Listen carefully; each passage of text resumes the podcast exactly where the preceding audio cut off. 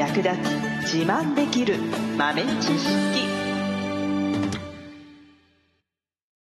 この番組は2006年バリスタチャンピオンのみえちょと。コーヒー勉強中いくちゃんがいつものコーヒーがさらに美味しくなる話をしています。この番組を聞けばちょっと自慢できるコーヒー雑学やすぐに役立つ最新トレンド情報がわかりますラジオトークで毎週火曜日お昼の12時からゆるっとお昼休み木曜日の夜10時10分からはカフェ好き女子の夜会をライブ配信しています美味しいコーヒーの入れ方など皆様のご質問にもお答えしますのでぜひ欠かさず遊びに来てくださいね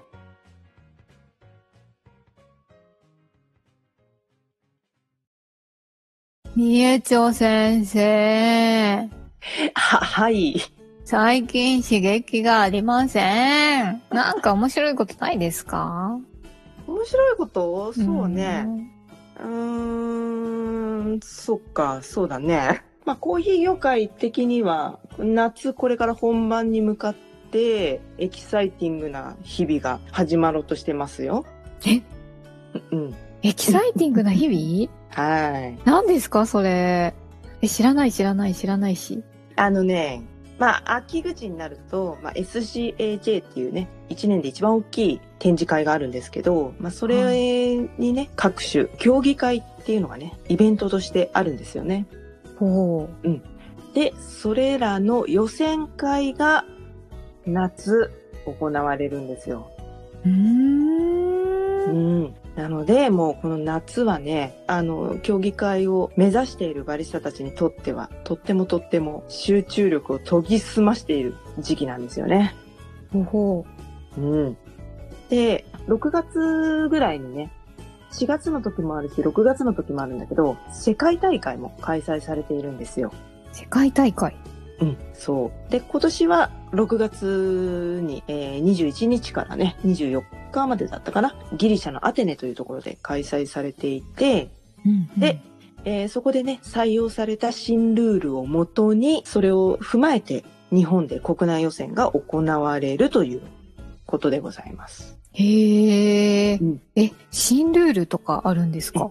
そう。そうなんですよ。結構大きなルール変更がある競技会もあって、へえ、うん一番大きな大会としては、あの、バリスタチャンピオンシップ。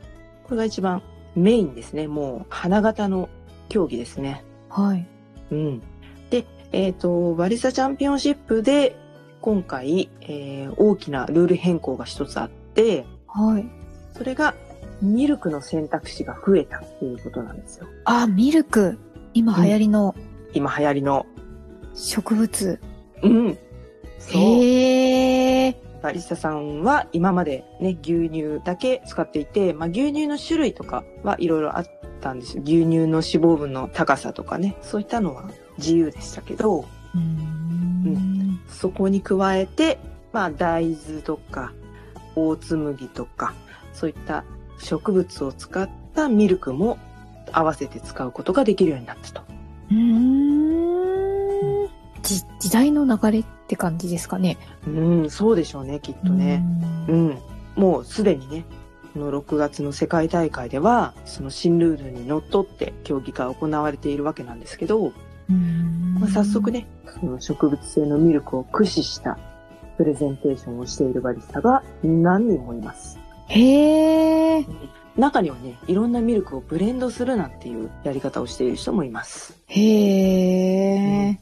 なので、まあそこら辺が今年どうなるのかっていうところが、新ルールを、まあ、どう利用するかというか、これを有利に展開させるのか、ちょっと気を照らしすぎておっしゃるのか、と といううん新ルールなので、かなり国内予選をね、控えているバリスタにとっても、その今回の世界大会っていうのはすごく注目度が高い競技会ですね。うーん、なるほど。うん。そして、バリスタチャンピオンシップ以外にも、えーサイフォニストチャンピオンシップっていうのも今年夏に予選が行われて、はい。こちらもね、えっ、と、大きなルールの変更は、こちらはないんですけども、こちらも注目ですね。うん、うん。うん。そして、まあ、コーヒーグッドスピリッツと、えーラテアートは、えーこれが世界大会は11月だったかあたりなので、こちらはまだね、動きがないんですが、国内大会は9月末頃に SCAJ というところで行われるので、競技会がね、盛りだくさんなんですよ。あと、なんだ、えっ、と、カップテイスターズか。コーヒーの味を見極める大会うんとか、あとね、これ意外と地味なんですけど、ロースティングチャンピオンシップっていうのもあって、ロースティング？焙煎？焙煎そうなんです。へえ。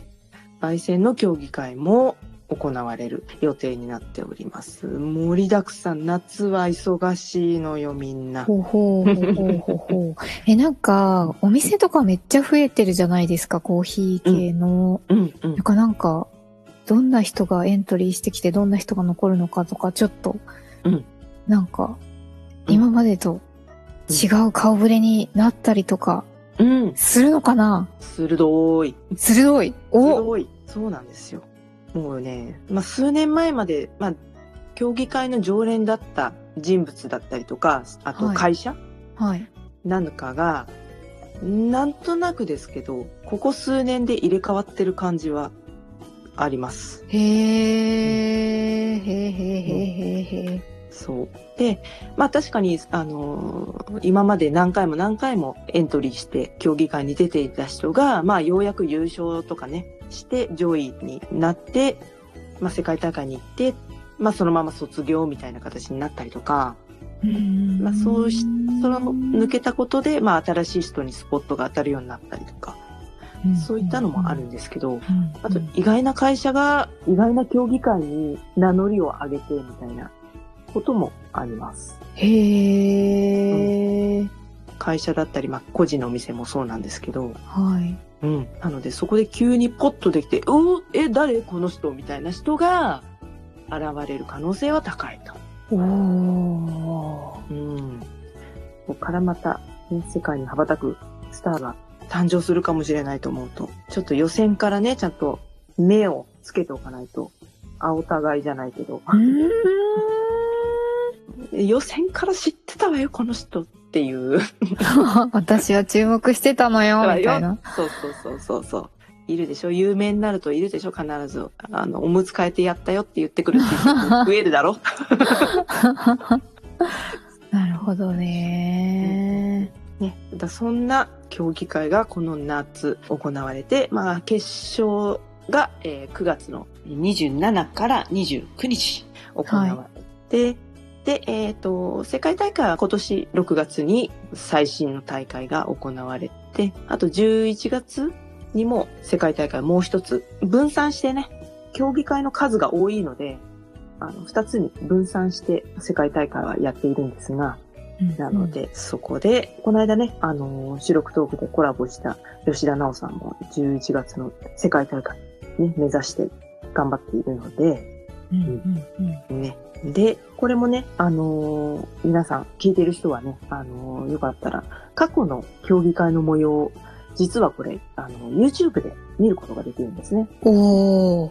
うん。初めて今、競技会の存在を知ったっていう方は、ぜひ、あの、YouTube をね、調べていただけたら嬉しいなと思います。見れちゃうんですね。そうなんですよ。まあ、概要欄の方にもね、リンクを貼っておきますが、えー SCAJ 競技会っていうアカウントが YouTube の中にあるので、普通に Google とかで SCAJ で動画検索すると、大体いろんな競技会の動画が上に上がってくるので、あとは世界大会も同じように YouTube で WCC っていうね、アカウントがあるので、はい。そちらから行っていただくと、世界の、えーバリスタさんの競技が見ることができるというわけですね。おー。なので、まあ、ちょっと興味があれば、先取りして、競技内容とかね、見ていただければと思います。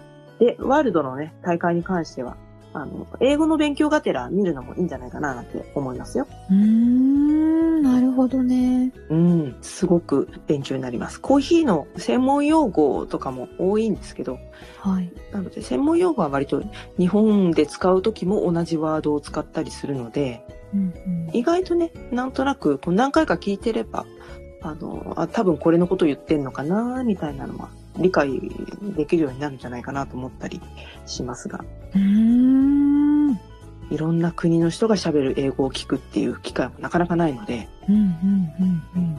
そういった意味でも勉強になるし、もちろんコーヒーのお勉強にもなるし、うん。で、えっ、と、日本大会だったらね、この人どこかにいるのかなって調べたら、意外と近くに、もしかしたら近くのお店に勤めている人かもしれないし、おー。うん。結構点在してますからね、出場しているバリスタさんたちの、あの、店舗ですね。はい。うん全国津々浦々にあるので、あの、予選から見れちゃうんですか、動画で。予選はですね、バリスタチャンピオンシップについては、インスタライブで見ることができます。多分今年もやってくれると思うんですが。ライブでやると思います。あとは、会場で直接応援しに行くこともできる。うーん。おそらく今年は制限がなくなったので、普通に、あの、行けるようになると思います。でちなみに、うん。予選って、なんかものすごいエントリーいっぱい来そうなんですけど、うん予選の前にすでに足切りとかあるんですか？先着順です、基本は。申し込み順あ。競技会の模様を見ていただいて、この夏、ちょっともう一つの甲子園みたいな感じで応援していただけたらいいんじゃないかなと思います。見ます 最後までお聞きいただきありがとうございました。